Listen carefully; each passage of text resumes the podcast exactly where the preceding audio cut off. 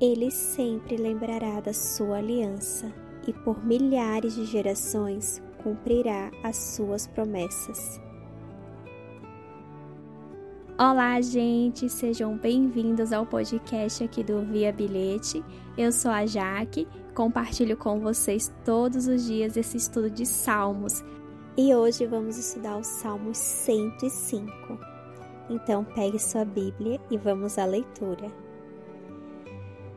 Vinde Espírito Santo a cada um de nós, a cada coração, a cada mente, que o Senhor esteja nos guiando nessa caminhada, que a gente aprenda cada dia mais sobre a palavra do Senhor. Que Deus abençoe a vida de cada um, a família de cada um.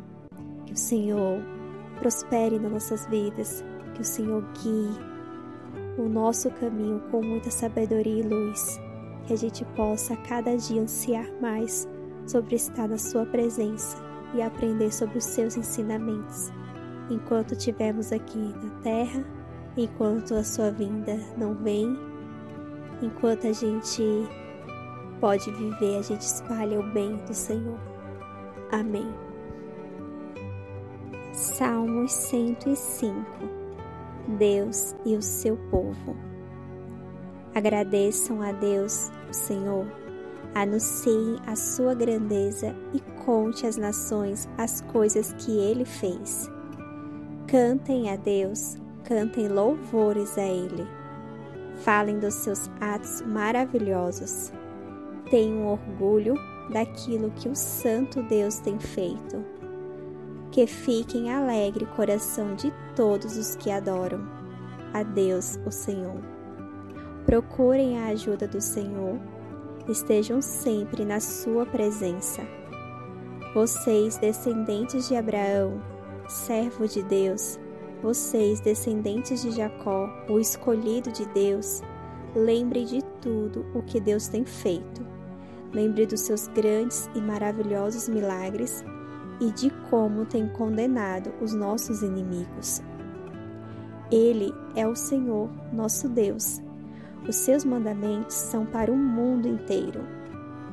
Ele sempre lembrará da sua aliança e por milhares de gerações cumprirá as suas promessas. Ele será fiel à aliança feita com Abraão e à promessa que fez com juramento a Isaque. Deus fez uma aliança com Jacó para sempre. Fez com ele uma aliança eterna. Naquela ocasião, Deus disse: Eu lhe darei a terra de Canaã, e ela será de vocês para sempre. Eles eram muito poucos, eram estrangeiros na terra prometida, andavam de país em país, de reino em reino, mas Deus não deixou que ninguém os maltratasse. E para protegê-los, avisou reis. Ele disse: Não toquem nos servos que eu escolhi. Não maltrate os meus profetas. Deus fez com que houvesse fome na terra deles e deixou o seu povo sem alimento.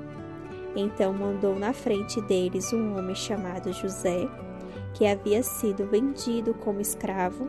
Os seus pés foram presos como concorrentes, e no seu pescoço puseram uma coleira de ferro.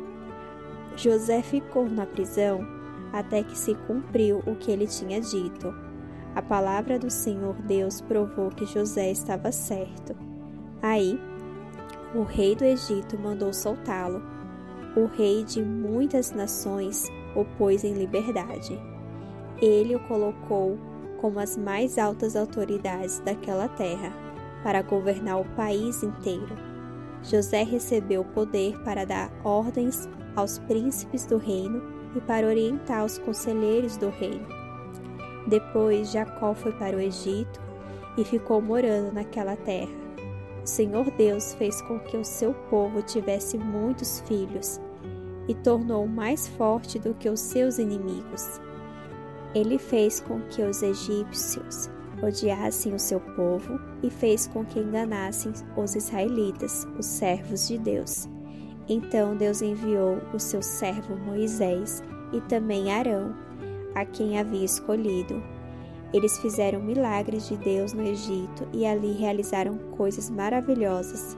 Deus mandou uma escuridão que cobriu a terra, mas os egípcios não obedeceram às suas ordens. Ele transformou em sangue os rios do Egito e matou todos os seus peixes. A terra do Egito ficou cheia de rãs que invadiram até o palácio do rei. Deus deu a ordem e moscas e piolhos encheram todo o país. Em vez de chuva, ele mandou chuva de pedra e relâmpagos sobre a terra. Deus destruiu as plantações de uvas e de figos e derrubou todas as árvores. Ele deu ordem e vieram gafanhotos, tantos que nem podiam ser contados. Os gafanhotos comeram todas as plantações, todas as colheitas do Egito. Ele matou o filho mais velho de todas as famílias dos egípcios. Matou aqueles que eram o orgulho dessas famílias. Então Deus tirou os israelitas daquele país e eles levaram consigo prata e ouro. Todos eram fortes e cheios de saúde. Os egípcios ficaram contentes quando os israelitas foram embora, pois estavam com medo deles. Deus pôs uma nuvem por cima do seu povo e fogo para guiá-los durante a noite. Eles pediram e Deus mandou codornas e do céu deu a eles pão bastante para matar a fome. Ele partiu uma rocha e jorrou água que pôde que correu pelo deserto como um rio, pois ele lembrou da sua santa promessa feita a Abraão, seu servo. Assim, Deus tirou do Egito o seu povo escolhido, e eles saíram de lá cantando e gritando de alegria. Deus lhe deu as terras de outras nações e deixou que tomassem os campos delas, e para que eles obedecessem às suas leis e guardassem os seus mandamentos. Aleluia! Este salmo ele começa com verdades pelas quais a gente deve viver a nossa vida. Verdades que o guardarão e manterão a gente no caminho certo. Essas verdades a gente precisa fazer o, o que ela seja o centro da nossa vida todos os dias. E esses oito primeiros versículos, você pode se concentrar neles, que tem todas essas verdades. Os outros demais versículos, né, que são o restante 37, eles contam a história após as maravilhas de Deus, né? E a gente vê toda aquela libertação do Egito que Deus fez, todo aquele milagre, né, que Moisés foi conduzido pelo Senhor. No versículo 1 e 2, o salmo começa indo além do que apenas nós somos chamados para louvar e adorar. A gente precisa deixar o mundo também saber dos atos que Deus fez.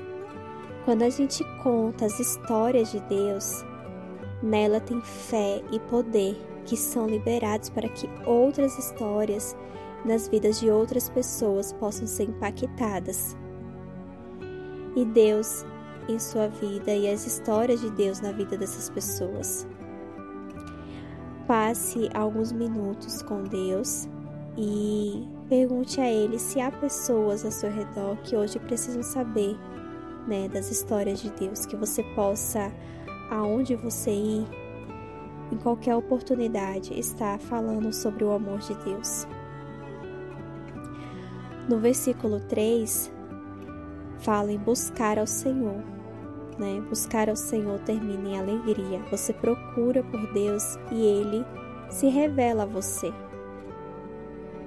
Como a gente pode fazer isso na nossa vida, no nosso cotidiano? Que a gente procure por Ele os versículos do 5 ao 8. Pense é, com carinho nesses versículos, eles mudarão a aparência de cada dia. Passe alguns minutos meditando sobre eles. Ele é o que nos dá a força de hoje e a fé para amanhã. É o Senhor. O nosso Deus é o único de quem se pode dizer que ele pode cumprir todas as suas promessas por mais gerações, por todas as gerações que vier. Ele é o único que pode estar fazendo maravilhas em toda a terra. Então, esteja atento sempre para ver as maravilhas e como Deus é fiel em todas as partes, na sua vida também. Se você souber de alguém que precisa ouvir essa mensagem hoje, compartilhe com ela. Fiquem todos com Deus. O que Deus falou com você hoje?